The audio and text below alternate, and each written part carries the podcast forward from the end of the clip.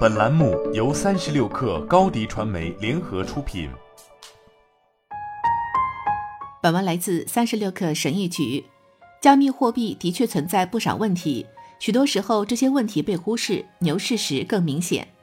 面对加密货币，我们应该正视它的负面影响，这点很重要。加密货币有十个残酷事实，我觉得你应该知道：一、大佬操纵价格。有些个人和机构囤积大量加密货币，他们影响价格走势。但如果是相反的操作呢？例如，当特斯拉发消息说购车不再接受 BTC，价格就跌得厉害。还有更糟糕的，有些大佬并不是很有名，有些大佬操纵价格恐吓投资者，这样就能以低价抢走他们手中的加密货币。二、太多投机者，太少坚信者和实际使用者。我曾经投资一些加密货币。我并不是因为看好它的使用场景而投资，也不是准备用它们，纯粹为了赚钱。有很多人像我一样，不过托尼胜认为市场上有很多的投机者，并不一定完全是坏事，因为有些投机者可能会转变为用户。不过这种情况适用于比较成熟的加密货币。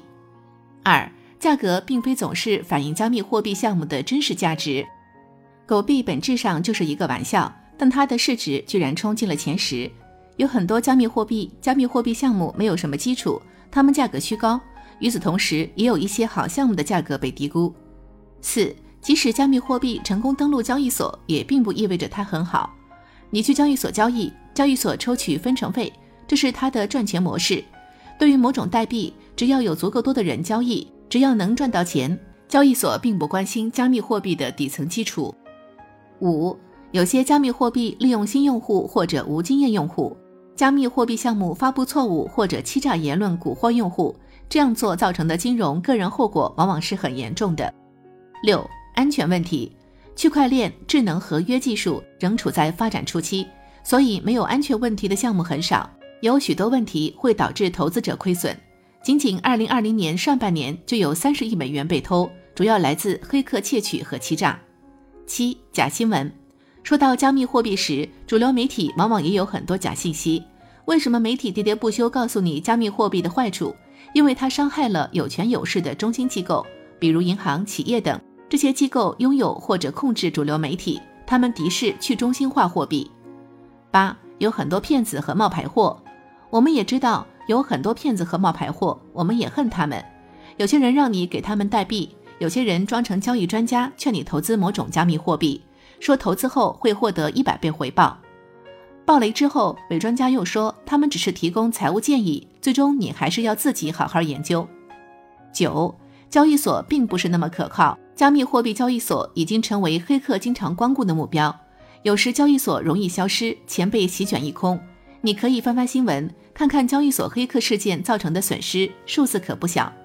如果你的加密货币已经放进交易所，那它就不是你的。只有将它放进钱包，拥有私人密钥，它才是你的。十，大多加密货币和项目是失败的。现在市场上有几千种加密货币和代币，但最终大多都会失败。二零一九年，我曾写过一篇文章谈论加密货币产业，我分析了十一个项目，两年之后，当中三个还活着，其他几种早就已经抛弃社交账户，存活率只有百分之二十七。